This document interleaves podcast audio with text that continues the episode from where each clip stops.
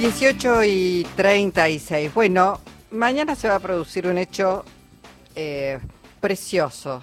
En realidad que eh, viene siendo abonado por un camino que ha emprendido Radio Nacional y es ponerle a distintas emisoras en distintos puntos, emisoras de Radio Nacional en distintas provincias, el nombre de personalidades destacadísimas de la cultura. Mañana decía va a tener eh, lugar eh, el bautismo, podemos decir, de Radio Nacional Rosario, que pasará a llamarse Radio Nacional Rosario, LRA5, Roberto Fontana Rosa. Hermoso, hermoso, hermosísimo, sí, realmente muy un hecho muy destacado y está en línea Marcelo Escalona, es escritor, es poeta, es periodista es profesor de escritura creativa y director de bibliotecas y ediciones de la Secretaría de Cultura y Educación de la Municipalidad de Rosario. Marcelo, ¿cómo le va? Con Jorge Alperín lo saludamos. ¿Cómo te va, Luisa, Jorge?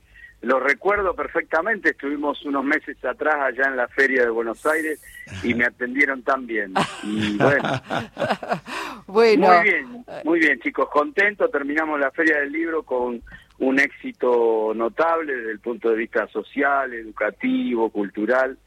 Bueno, y ahí escucho esta noticia que yo la sabía por compañeros de, la radio, como Sonia Tesa, eh, Miguel Pasarini, eh, de acá de Rosario, de, Nacional. Y bueno, me parece muy bien que lleve el nombre del negro porque porque el negro es un gran escritor contemporáneo, aparte es un tipo de una visión nacional, popular, este, bueno. Qué bueno que hablas de él en presente, el negro es. Y claro, yo estaba, yo llegué a estar en la mesa de los galanes en el último tiempo y para nosotros, eh, viste, esa clase de, no, no llegué a tener una amistad tan profunda, pero sí a tener amistad. Eh, tan es así que uno de los capítulos que se filmaron, que salieron por la TV pública, no sé si ustedes recuerdan que en algún momento se filmaron sus cuentos, eh, yo salgo en uno, mi personaje lo, con mi nombre lo interpreta Carlos Moreno, nada menos, ese tremendo actor. hace de Marcelo Escalona, al que el Nero Fontana Rosa de verdad me mandaba un montón de plomos que querían escribir. Y entonces él para divertirse me decían, vayan, vayan de Escalona. Y me mandaba, bueno, nada, nos divertíamos. Este, y aparecía ahí en un capítulo que filmó Rodrigo Grande. Eh, acá Fontana Rosa, viste, es un prócer, digo, es muy fuerte porque era una persona muy generosa, muy rosarino. Eh, bueno, su genialidad. ¿Qué significa, te, te, interrumpo, qué significa ser muy rosarino?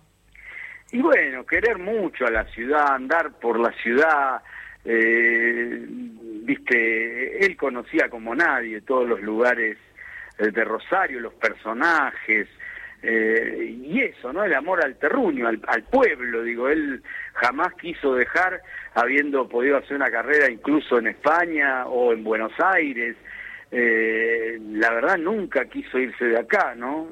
Algo parecido también a lo de Gorodiller, digo, que también podría haberse ido eh, y, ni, se, cambiaron de barrio encima, ¿no? Es que Rosario eh, siempre estuvo cerca, en realidad hay que decir eso, Marcelo. Este, y, pero es cierto, quienes han nacido en Rosario, eh, Rosario es, es una cuna de hombres y mujeres de la cultura, en todas las disciplinas, en la literatura, en la música.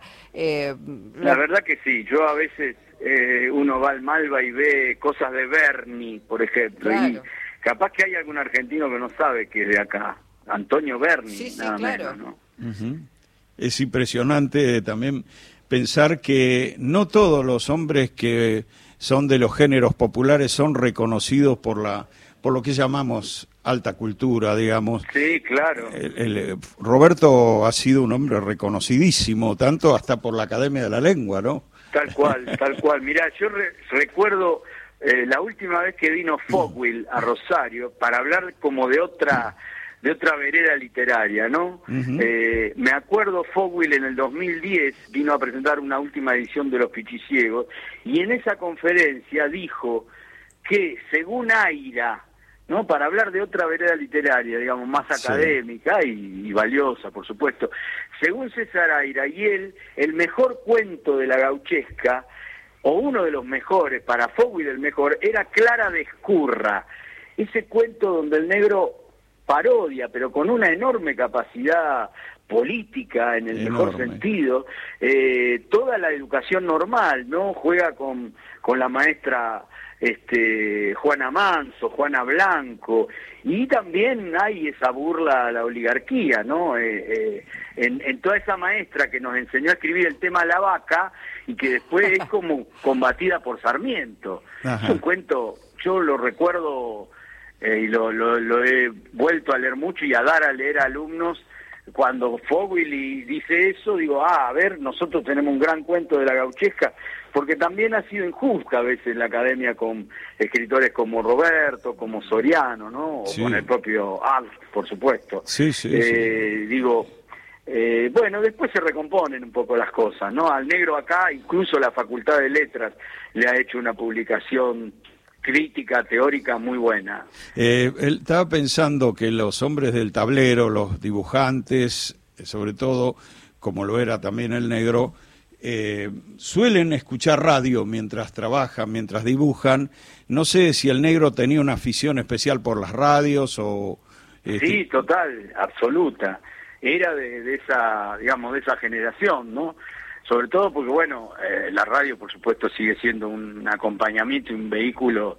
Yo digo, es como el libro, ¿viste? Te dicen que va a desaparecer, pero no, la verdad que no. Mm. Eh, y, el negro era de esa generación, como estaba, era un laburante, Roberto trabajaba de domingo a domingo, este, era tremendo, laburaba hasta las 7 de la tarde que venía al Cairo, y esas horas las pasaba casi como escritor, como dibujante, eh, casi aislado, ¿no? Esa, esa necesidad de trabajar muy concentrado. Y sí, lo hacía con la radio. Yo recuerdo incluso algunas de las visitas ya al Verdi y encontrarme incluso con esa radio, no te digo una espica, pero todavía una radio de esas.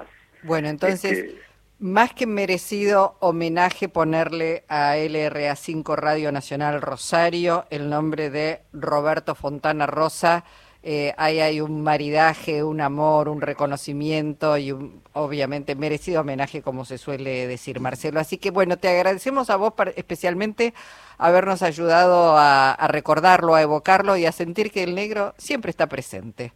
Sí, sí, un tipo, bueno, inmenso, merece relectura y, mucho afecto para nosotros cada, cada fecha. Eh, le hicimos un homenaje hermoso el otro día este, que estuvo justamente una de sus diseñadoras gráficas, Florencia Balestra, que es una gran artista de diseño, mm, plástica de Rosario, y también estuvo Rep estos días hablando de la acá en Rosario, hace un mes Planeta presentó una, una reedición de sus cuentos y vinieron también este, muchos artistas amigos, ¿no? El caso de Rep, por ejemplo, del mismo palo.